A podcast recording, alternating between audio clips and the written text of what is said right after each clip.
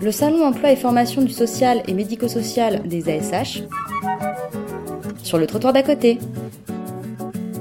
On continue euh, dans cette journée au Salon de l'Emploi organisé par les ASH et on reçoit Frédéric Ray, qui est enseignant-chercheur au CNAM et qui va nous parler un peu des enjeux pour le CNAM, euh, de sa présence ici et des rencontres euh, qu'on a pu faire aujourd'hui. Frédéric Ray, bonjour. Bonjour. Merci de vous poser un petit peu euh, sur le trottoir d'à côté. La journée est longue? La journée est intense, Intense. hein extrêmement riche, donc euh, c'est un plaisir. J'ai vu qu'il y avait du monde. Oui. Donc, euh, c'est quoi le, le- le profil des candidats qui viennent vous rencontrer sur le stand du CNAM Alors on est très surpris, nous c'est notre première participation donc euh, à, ce salon et, on, voit énormément de personnes qui sont intéressées par les formations qu'on propose. Donc euh, bon, voilà, à chaque fois c'est des, des rencontres qui sont assez passionnantes avec des personnes qui ont des projets professionnels et puis des projets de formation aussi ben, pour euh, essayer de les concrétiser. Donc voilà, on essaie de répondre au mieux à tous les niveaux, alors que ce soit euh, des reprises d'études à premier niveau de, l'enseignement supérieur, ou alors même au niveau master aussi, puisqu'on a une offre qui couvre tous les niveaux de l'enseignement supérieur.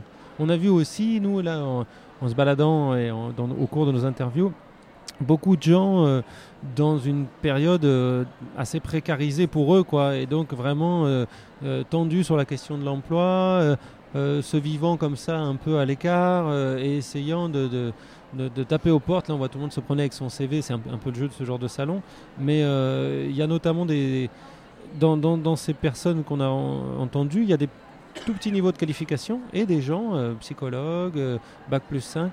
Est-ce que vous, vous avez été interpellé par ce, cette, variété des difficultés et, euh, quelque chose d'un peu lourd aussi quand même dans cette entrée dans l'emploi ou cette en- envie de, formation? Oui, alors il y, a, plusieurs choses, c'est-à-dire effectivement il y a une variété des, âges, une variété des profils, il y a une variété des, euh, des niveaux de formation initiale.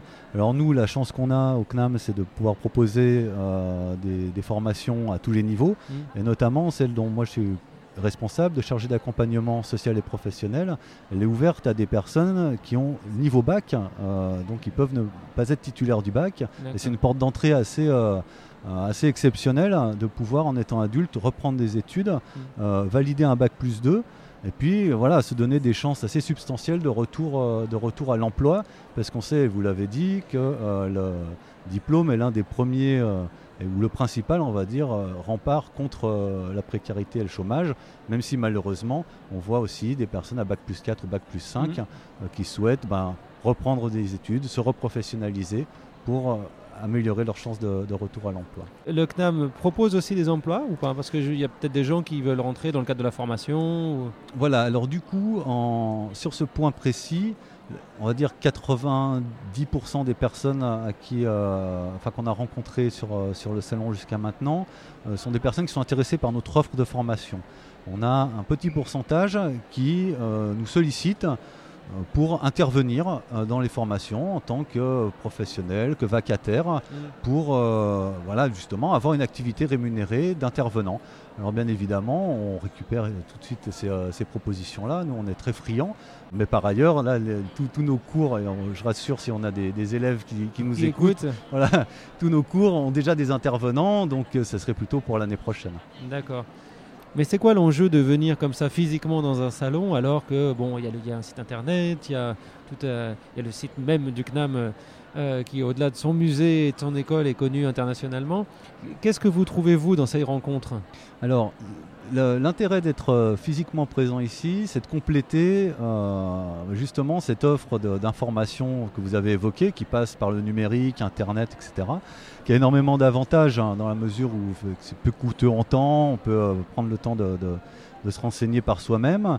Ça complète aussi ce que le CNAM offre comme forum journée porte ouverte euh, que chaque année on met en place euh, au début d'année. Donc là aussi on a beaucoup de monde qui viennent nous rencontrer au CNAM.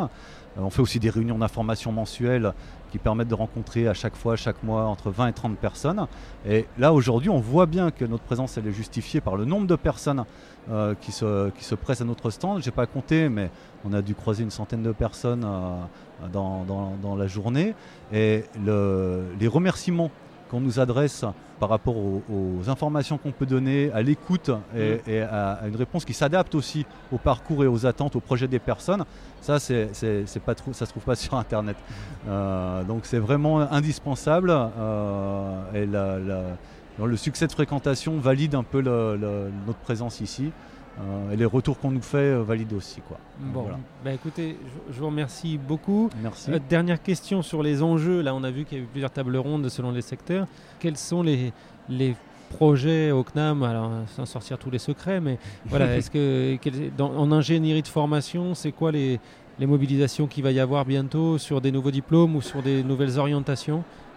Alors le CNAM, euh, je ne suis pas son porte-parole, mais euh, de, mon point d'observation, euh, voilà, mobilise quand même beaucoup de, ses réflexions sur le développement d'une offre de formation en ligne, donc là justement, articulée avec des, temps de présence, mais il y, a, une stratégie MOOC qui est assez, donc les cours massivement ouverts en ligne, mmh. qui permettent d'avoir une première approche sur des thématiques. et puis, il y a pas mal aussi de réflexions sur les futurs besoins de l'économie, de la société. Donc euh, voilà, on a euh, des, enseignements, des, postes qui s'ouvrent sur de l'accessibilité, sur des questions de nouvelles technologies, etc. Donc là, on voit des, enjeux de compréhension des attentes de, demain, quoi, qui, se concrétisent, nous, en termes d'offres de, formation. D'accord. Frédéric Gray, merci beaucoup. Merci. Et euh, bonne euh, continuation. Là, je crois qu'il y a ah, encore du monde. Voilà, il faut y retourner. et euh, merci d'avoir pris le temps et de rester à l'écoute des, gens là qui se baladent effectivement avec plein plein d'informations à demander. Bah, merci à vous. Bonne fin de journée. Merci.